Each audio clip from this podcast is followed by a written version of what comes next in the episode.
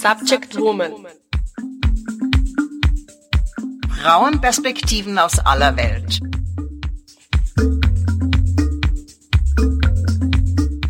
Einen wunderschönen Tag, liebe Zuhörerinnen und Zuhörer. Herzlich willkommen zu Subject Woman Frauenperspektiven aus aller Welt. Subject Woman ist eine intersektionale feministische Sendung, deren Ziel darin besteht, eine Plattform zu schaffen, die den Frauen verschiedener Nationalitäten aus unterschiedlichen Kulturen und Religionen einen Raum für einen offenen Dialog anbietet und sie zu Wort kommen lässt.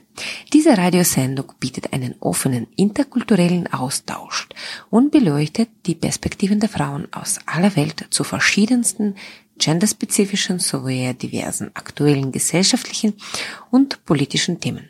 In der Sendung Subject Woman stehen die Frauen im Mittelpunkt und erzählen ihre eigenen Geschichten, bestimmen, was thematisiert werden muss und legen ihre Meinungen offen. Ich bin die Elena Smirnova und ich werde mit Ihnen, liebe Zuhörerinnen und Zuhörer, die nächste Stunde verbringen. Letzte Wochen verbrach ich in einem wunderschönen kaukasischen Land Georgien. Während meiner Reise habe ich wunderbare, sehr interessante Menschenrechtsaktivistinnen, wunderschöne Frauen kennengelernt und getroffen und habe mich dazu entschlossen, ihre Geschichten aufzubewahren, um ihnen in dieser Sendung zu präsentieren. Dabei habe ich sie gefragt, was bedeutet es eigentlich, eine Menschenrechtsaktivistin in Georgien zu sein? Mit welchen Schwierigkeiten konfrontieren sie täglich? Wie schaut die Situation mit den Frauenrechten überhaupt in Georgien aus? Ähm, aber auch, äh, welche Ressourcen und auf welchen Stärken sie aufbauen. Also, liebe Zuhörerinnen und Zuhörer, ich lade Sie herzlich dazu ein, diese Reise mit mir jetzt mitzumachen und diese wunderbaren Frauen kennenlernen. Bleiben Sie dran, nächste Stunde bei uns in Subject Woman, Frauenperspektiven aus aller Welt.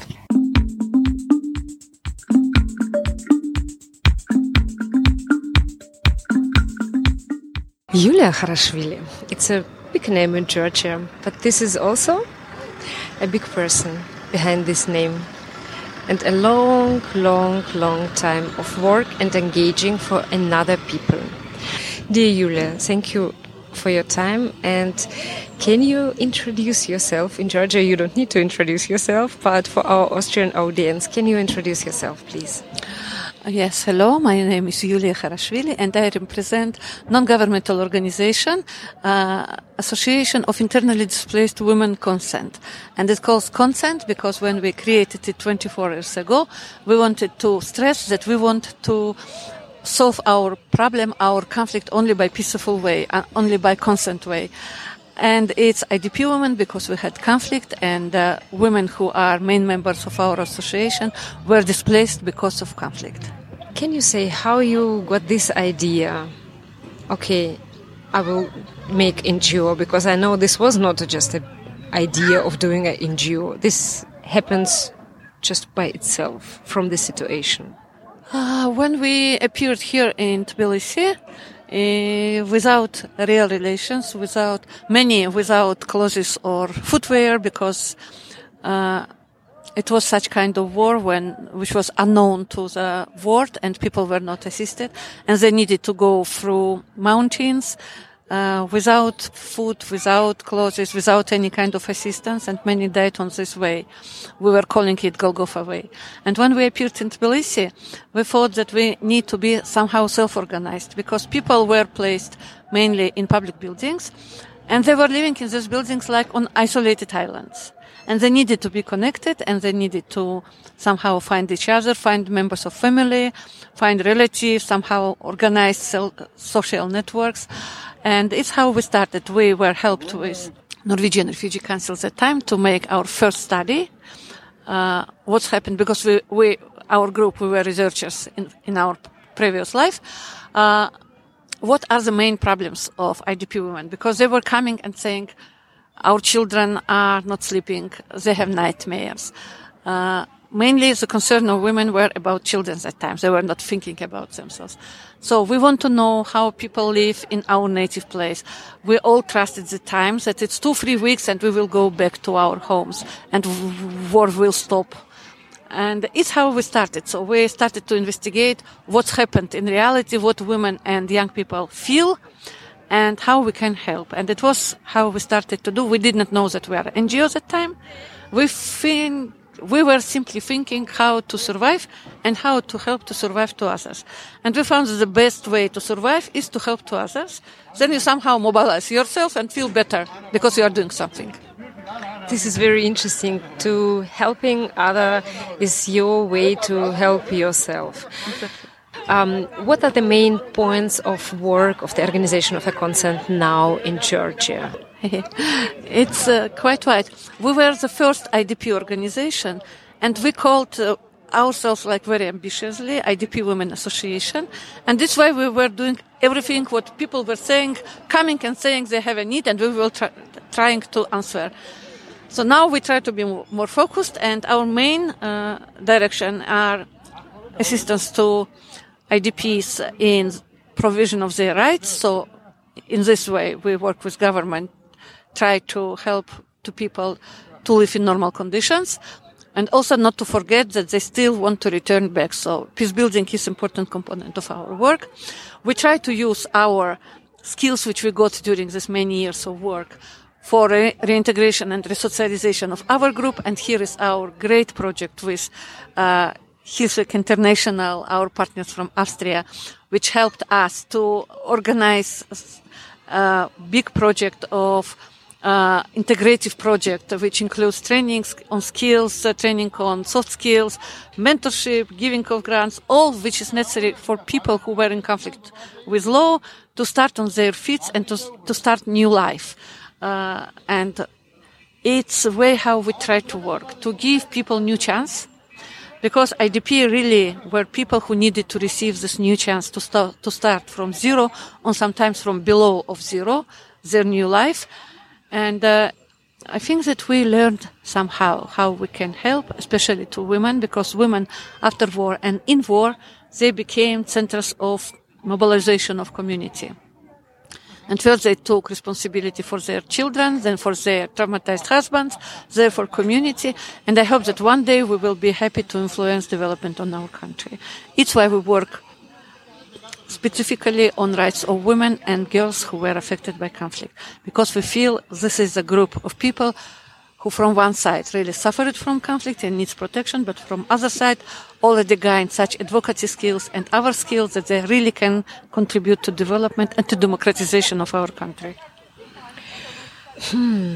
Hmm. What actually are the main obstacles or what is the main difficulties uh, for the work as an NGO in Georgia?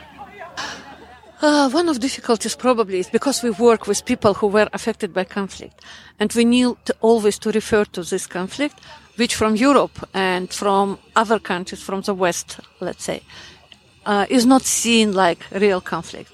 It seems like something in the past, and for us, it's everyday reality. So we do not have now bombing. We do not have now shooting on the division line, but we have borderization, which means that each day pieces of our territory can be taken. And so our territory, which we control and where we can live and have our livelihood, is, is decreasing. Uh, yes, there is no shooting, but the war is in minds of people still because they are affected by war and we could not provide psychological support to everybody who were traumatized.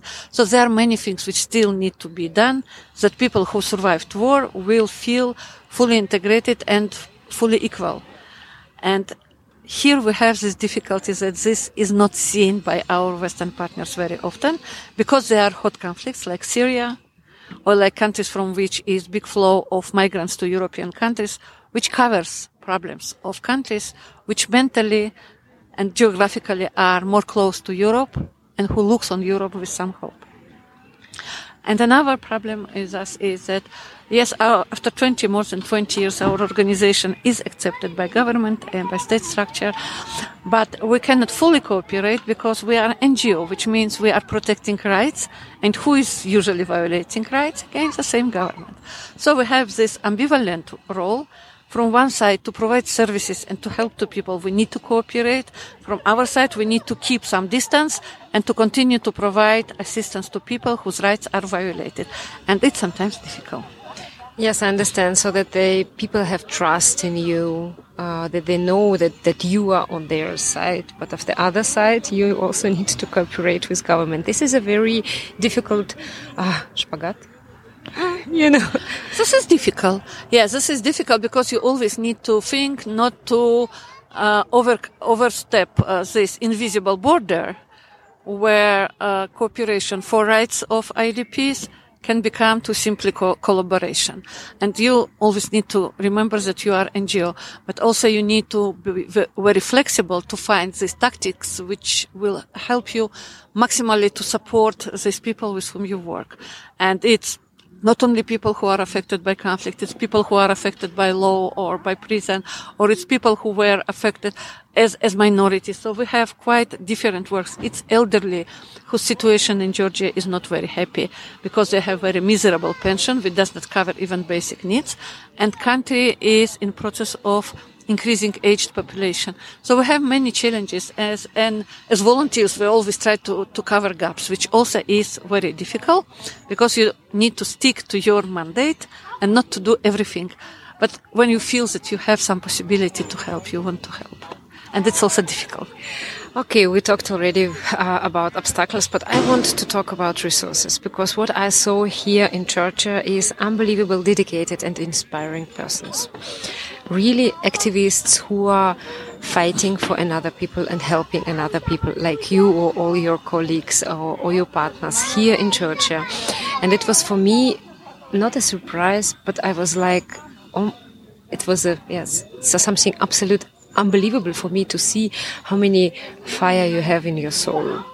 So, what other resources? Because the human resources are not a problem, and the wonderful persons are not a problem. So, um, what other resources do you have? Uh, one of resources which I believe we have in our association is uh, experience and knowledge which we collected. With rapid changing of government and of public servants, expertise in government not always is kept and institutional memory is not, is it a problem sometimes in, in governmental structures?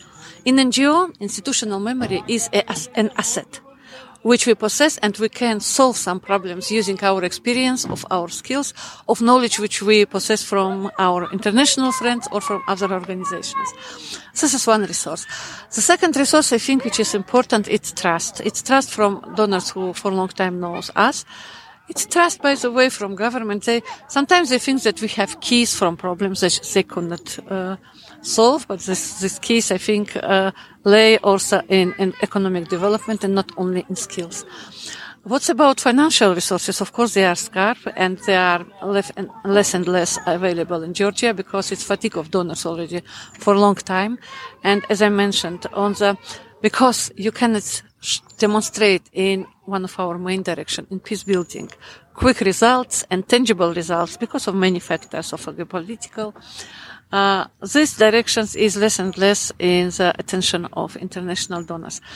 But as I talk now with Austrian audience, I want to stress the role of Hilfswerk of our partner, not only in current project, but I want to say that when we had war in 2008, when a lot of people, I mean, whole region was in few days uh, leaving their houses and living somewhere in schools, buildings, in public buildings in Tbilisi.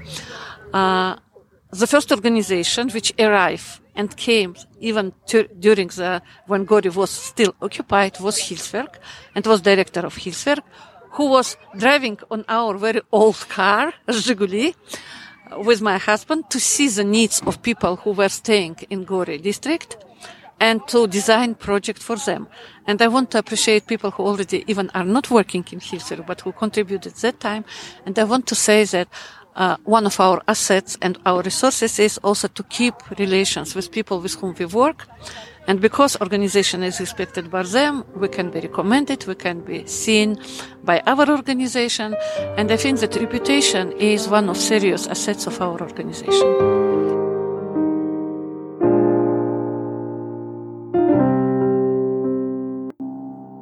You talked about um, your Austrian partners, but let's talk about all the partners. What can European civil society do maybe to support uh, Georgian NGOs, Georgian civil society organizations? Uh, you know, we, for many years, we are working with uh, Brot für die Welt uh, German organization who supports us as a whole, supports us as organization and not concrete projects only, which gives us certain flexibility to work to cover the gaps which we see, even if the gap emerge after the funding was done. And this is very important. But I want also to mention role of uh, German and Austrian and other European organizations with whom we cooperate in bringing know-how uh, in informing us about trends and opportunities and on helping us because we were an organization who was created by volunteers and through volunteers and we were doing by uh, learning by doing. We were making many mistakes. We were not in-house organization of any donor. And everything what we were doing uh, was possible to do maybe with less not financial because we are very economized organization but with less intentions and less our uh, soil uh, exp- expenditures, our human expenditures, because we were uh, learning. We, we, had no specific education like now many young organizations have. So um, uh, I think this transfer of knowledge, transfer of experience, understanding of trends and networks are very important because then we can bring some of our concerns and worries to Europe and have advocacy not only at local level but at, lo- at the level of Europe, which for us is very important. There are issues which we need to advocate at international arena. For instance, we are members of Global Network of Women Peace Builders, and it gives us some voice, let's say, in in the in UN. And uh, such kind of networks and such kind of cooperation with our organization, first of all, enrich our ex- experience and gives us opportunity also in Georgia to be seen as expert organization, but also to achieve our goals at international sphere, which for us is very important because um, money is very important for functioning of NGO, but opportunity to influence is also very important, and sometimes we can influence using our international networks. If we uh, talk about women rights, what is the main part of your organization's target? What, what, would you say about the situation of women rights in Georgia? I will say that we don't need now immediate decisions and I will be careful with very immediate actions because sometimes our immediate actions on women's rights uh, stimulate reaction from society which is very un, uh, unwanted for us and which uh, uh, is supporting some stereotypes which traditionally uh, was in our society.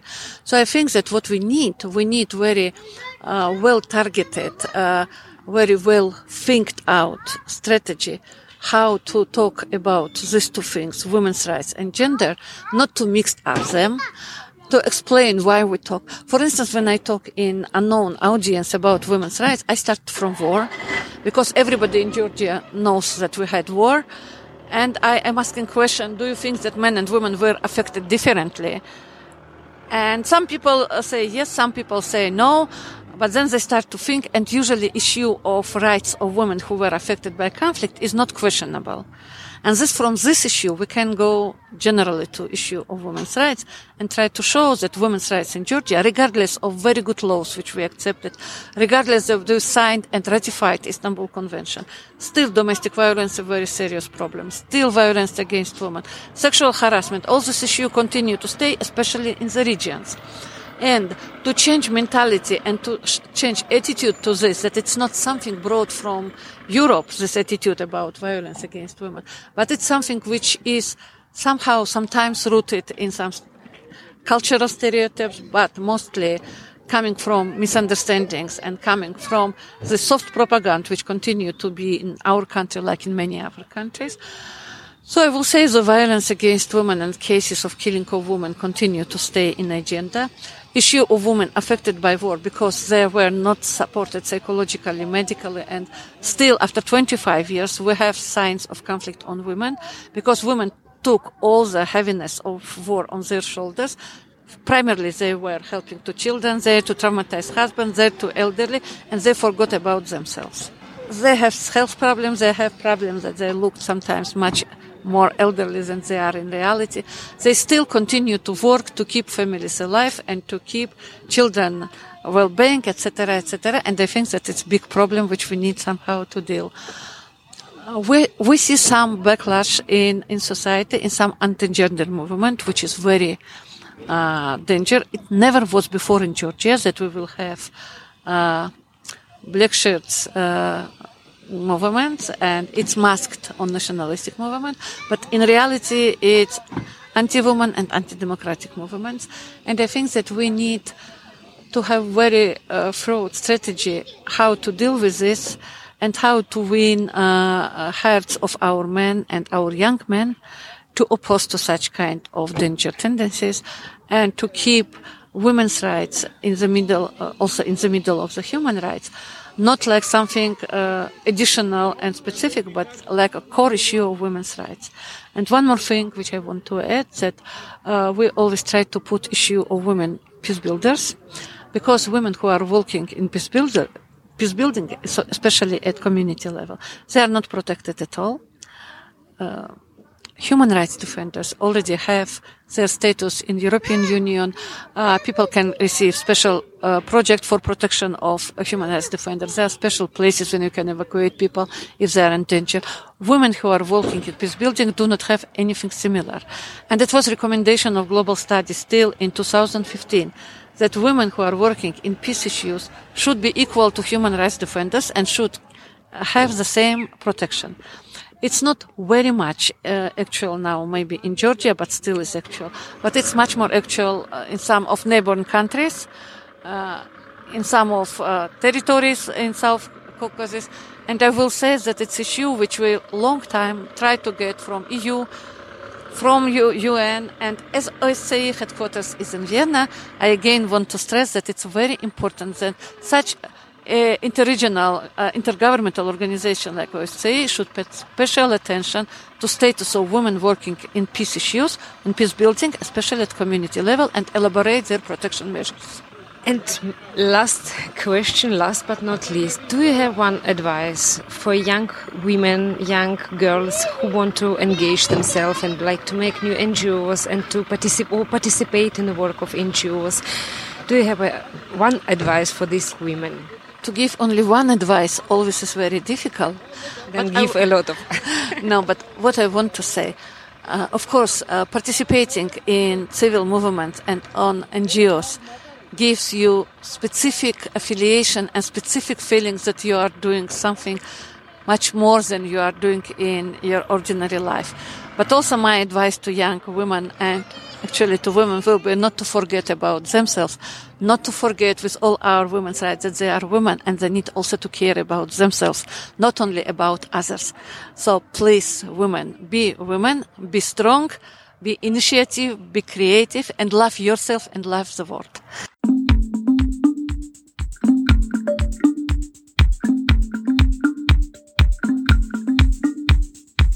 Subject Woman. Frauenperspektiven aus aller Welt.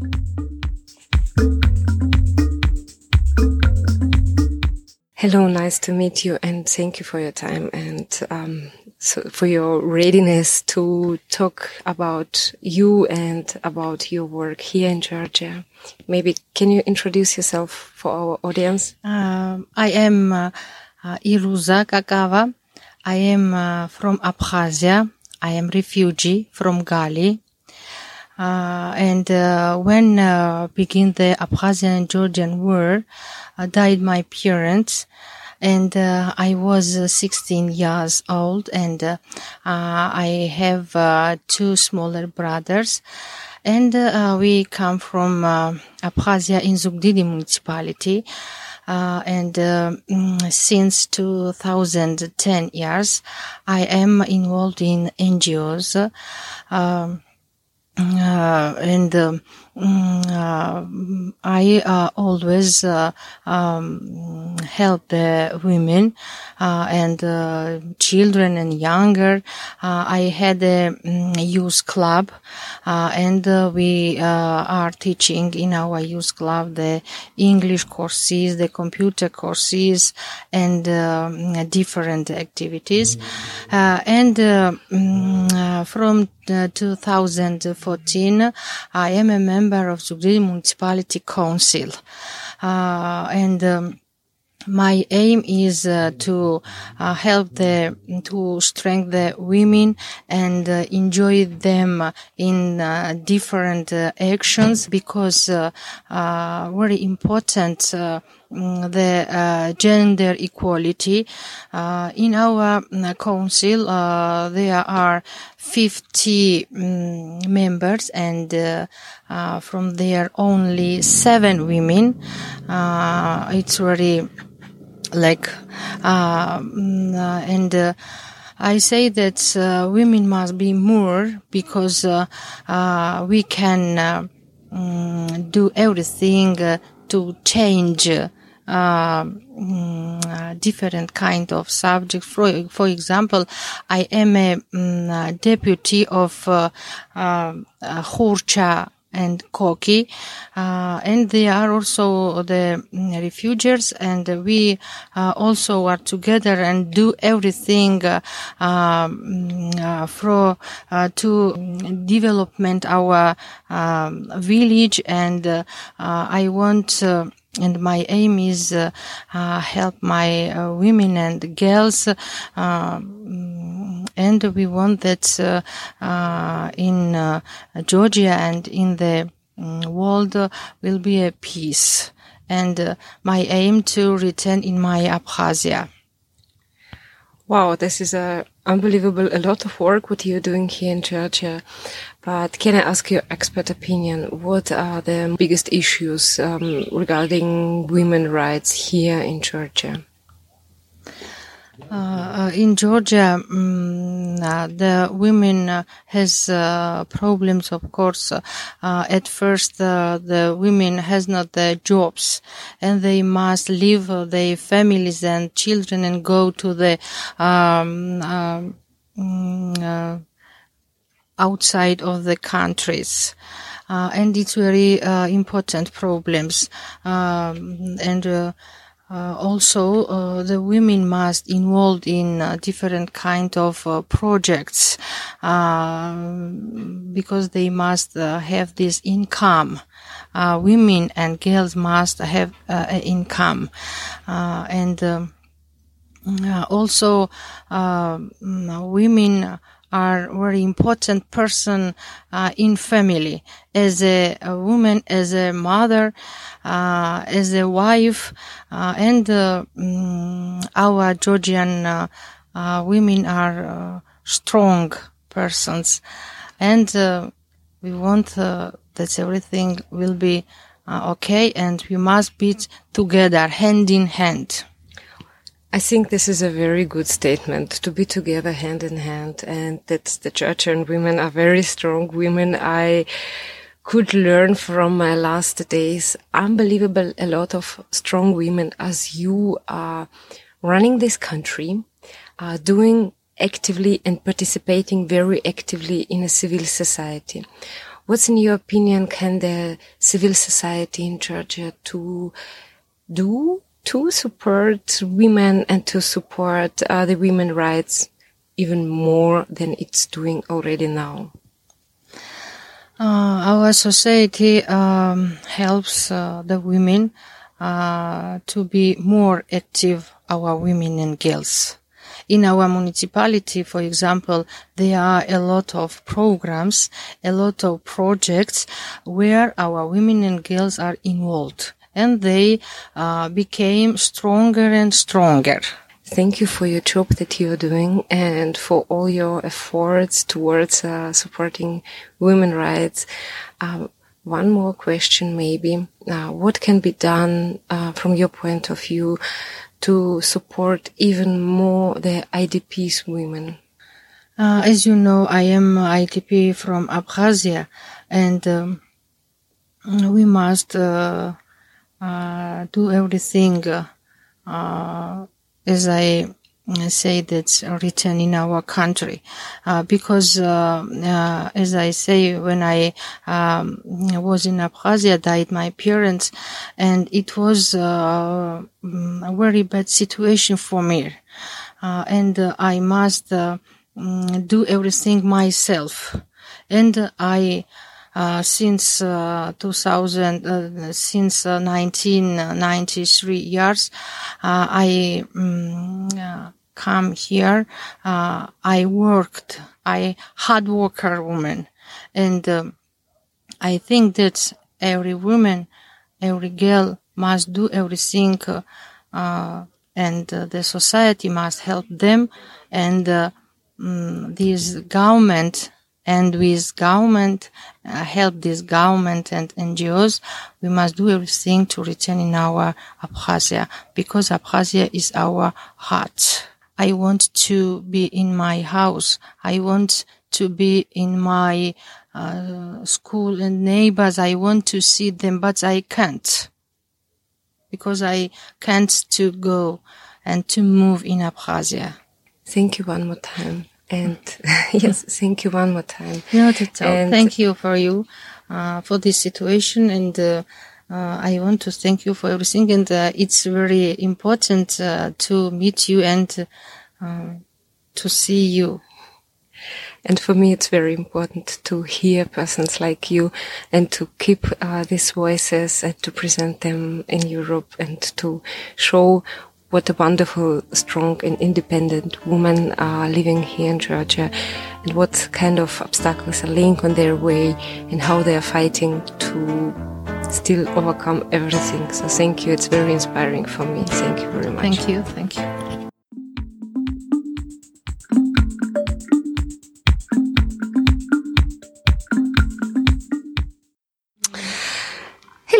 Nice to meet you, and thank you for your time and for this small interview. Uh, can you please introduce yourself to our Austrian audience? Hello, my name is Manana Lagazidze. Uh, I'm from Georgia. I live in Tbilisi, and uh, I'm working in the project step by step toward better future. This uh, is a project about uh, resocialization of former inmates and people uh, in in conflict with the law. Uh, so my role in this project is to uh, work on mentorship program. this is a service for um, our beneficiaries, which provides them with more chances uh, for socialization and for fully uh, full involvement in their uh, small communities. This is beneficial not only for our beneficiaries but also for for the society where they live uh, because it helps uh, the society to be more to be more tolerant towards the people who have some kind of uh, difficulties uh, in their lives.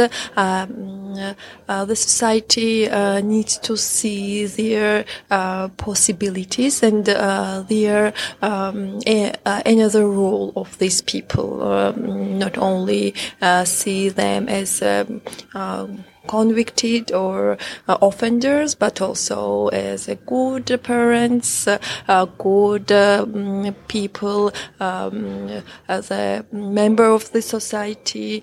Uh, so my work is uh, uh, to provide this uh, pro- this program to provide these people and to connect them with their communities um, with the help of the mentors who are volunteers from the society and trying to help uh, peers to achieve more um, stability and to find uh, uh, some new some new uh, possibilities um, to grow up, to uh, find a job, to study new profession, to get to know new people to have um, another experiences in their lives they have never had before. Um, uh, so that's uh, that's the job I'm doing here. Oh, that's actually unbelievable. Interesting that you're saying this is also helps to like um, influence also the Georgian society and to establish the new mm, movement of involvement and of volunteering and to do something else for other people to support them. This is a very crucial part of a democratic uh, civil society. What would you say um, about the civil society in Georgia? How do you see it? Um, I think that uh, society in Georgia are more traditional and conservative, uh, but uh, we have um, young people in this society who are more open and try to do some kind of different uh, jobs, uh, like mentorship, for example. Uh, they try to put their um, the resources in the society without any um, um, payment or um, material inter- interests. Uh, they uh, feel the responsibility um, that they are the part of the society and uh, their actions are um, uh, their actions influence uh, the society so I think that um, uh, such people should be encouraged by different uh, organizations or state institutions. For example, uh, these mentors uh, we have in our program, uh, they said uh, some of them said to me that they also are getting a lot from this mentorship work. they see how people change. Uh, they see uh, their different sides, which was hidden before they mm, before they met uh, met them, and they see their role as a as a um, agent of uh, uh, change in the society because they um, see uh, the changes in the society from their work. Um, let's talk about the women rights and the women's situation in Georgia. Mm-hmm. What would you say? What are the current uh, main difficulties for women and mothers in Georgia? Mm-hmm. Um, there are really a lot of uh, obstacles for women in Georgian society, and especially if you are um, a woman who has a child, who has a family. Um, uh, these uh, ch- these challenges are, uh, we could say, doubled.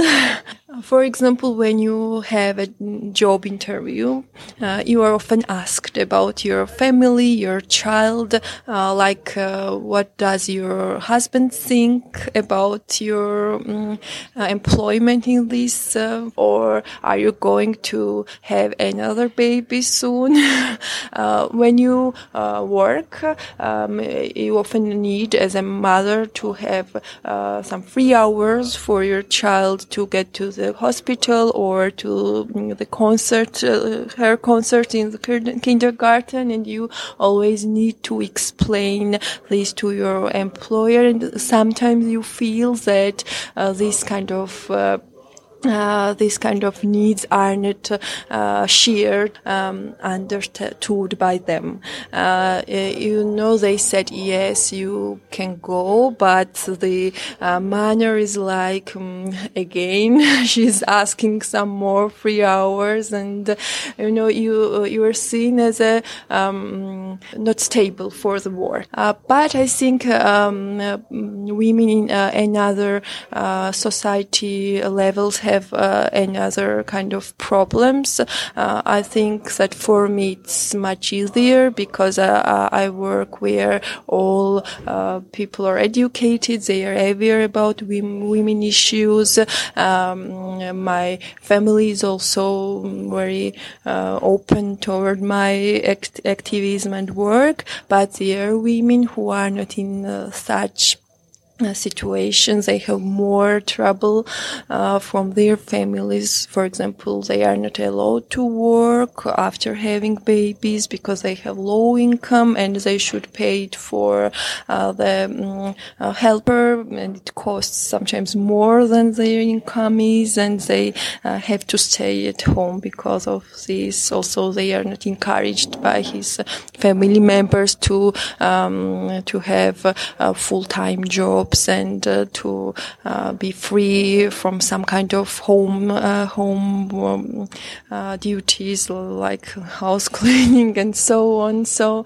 Um, it's not easy life for women with children in Georgia. And um, do you have advice maybe for a young activists here in Georgia or maybe also somewhere in Europe who think about women rights and about human rights and starting to engage themselves to this? Do you have one advice for them? Um, I think that uh, there is uh, a solution from every situation. Uh, so you could um, find it uh, anyway. Uh, never give up and say no now I cannot do anything. That's what I have, and this will be will last forever. Uh, this is not like that.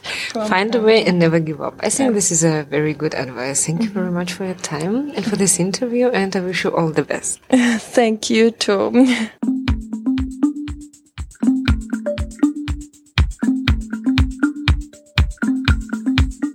Hello, nice to meet you and thank you for your time. Uh, can you please introduce yourself? My name is Anna Kocho. I am from Georgia and I am civil society activist in Georgia, in western part of Georgia. In western part of Georgia, here in Zugdidi? Yes, in Zugdidi, from Zugdidi. I am from Zugdidi. And uh, can you maybe um, tell us about uh, civil society uh, work here in uh, or in Western Georgia?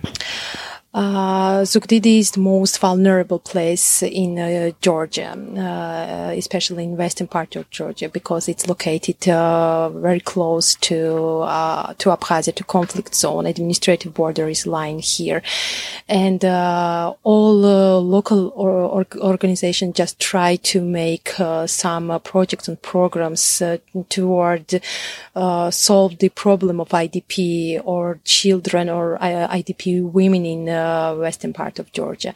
But unfortunately, the problems is not uh, solved, and uh, all these problem is continue and continue. Um, major of uh, our state programs uh, focused on like a one-time allowance to solve this problem, and just NGO sector is try to make uh, these uh, programs to more sustainable and more service uh, to provide some assistance. Um, but uh, unfortunately, we can face this uh, these problems uh, within uh, children, within young girls, uh, in or in IDP community, in whole IDP community. Yes, just we try our best, but it's depend how we how we can see our resources, how we can manage this um, problem, and is this problem manageable? Uh, and um, the major of uh, local uh, organization just uh, they try to find uh, some resources to provide and continue to solve this problem. I can say that uh, the uh, resources is not enough for us. What do you mean resources is not enough? You mean financial resources, but what kind of support can public authorities give to civil society actors here in Georgia more? Uh, I can say that not only financial resources it's enough. I have, I can, uh, uh, to be honest, uh, in our society we uh, we have not uh, qualification, more proper qualification to provide some work, and uh, just try uh, not only uh, think only not about finance resources, but uh, uh, human resources, resources as well is more important. and uh, the international organization with um, with local staff, just they try to focus very, very, very like. Um, they focus only like a one uh, program and don't see how they this uh, in a complex. You mean the the lack of the complex uh, view on this or complex solution for the problematic? Yes. But if you talk about the human rights, uh, what kind of complex solution uh, can you, as a civil society activist, for example, suggest for a public authority? It's um, promotion of human rights or protection of human rights. Yeah, yeah uh, but uh, it is not. I can say it is not enough.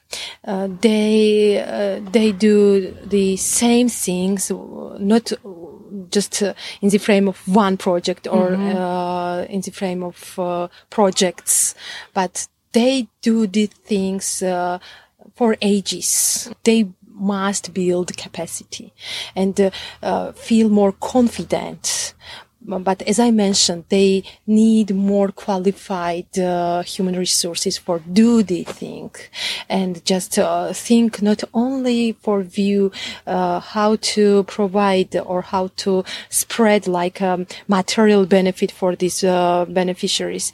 Uh, I can say that they must think about uh, build um, capacity, more proper mm. than they do before. And invest in them, educate them, yes. and invest in yes. future. Yes. yes, I'm completely agree with you.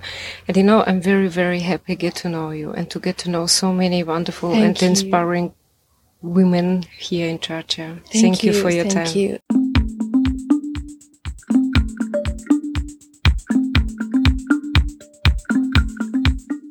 Das war's, liebe Zuhörerinnen und Zuhörer. Ich bedanke mich zuerst äh, recht herzlich bei all den Frauen, die uns diese Interviews gegeben haben, die uns äh, ihre Zeit geschenkt haben. Ebenso bedanke ich mich bei Ihnen, liebe Zuhörerinnen und Zuhörer, dass Sie diese Stunde mit uns verbracht haben. Ich hoffe, äh, wir hören uns äh, sehr bald äh, wieder beim Subject Woman Frauenperspektiven aus aller Welt. Mit Ihnen war Elena Smirnova. Bis zum nächsten Mal und auf Wiederhören.